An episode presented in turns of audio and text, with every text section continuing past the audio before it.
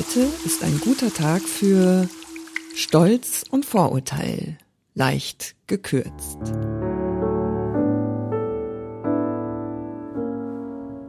Lieber Bennett, weißt du schon, dass Netherfield Park nun endlich verpachtet ist? Mit dieser Frage leitete Mrs. Bennet eines Tages die Unterhaltung ein. Nein. Ja, so ist es.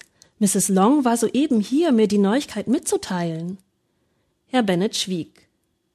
Verlangt dich nicht zu wissen, wer es gepachtet hat? rief die Frau mit einiger Ungeduld. Dich verlangt danach, mir es zu erzählen. Wohlan, ich bin zum Hören bereit. Nun so höre denn, am Montag ist ein junger, reicher Mann aus dem nördlichen England mit einem vierspännigen Wagen nach Netherfield gekommen, hat das Gut besehen und so viel Wohlgefallen daran gefunden, dass er auf der Stelle mit Herrn Morris einig geworden. Noch vor Michaelis wird er Besitz davon nehmen und ein Teil seiner Leute schon zu Ende nächster Woche eintreffen. Wie heißt er? Bingley. Ist er verheiratet oder unverheiratet?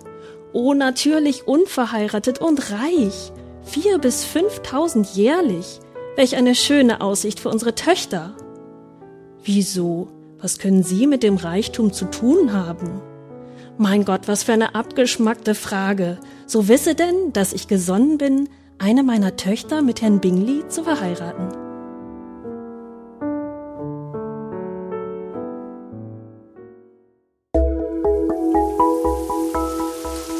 Lesedusche.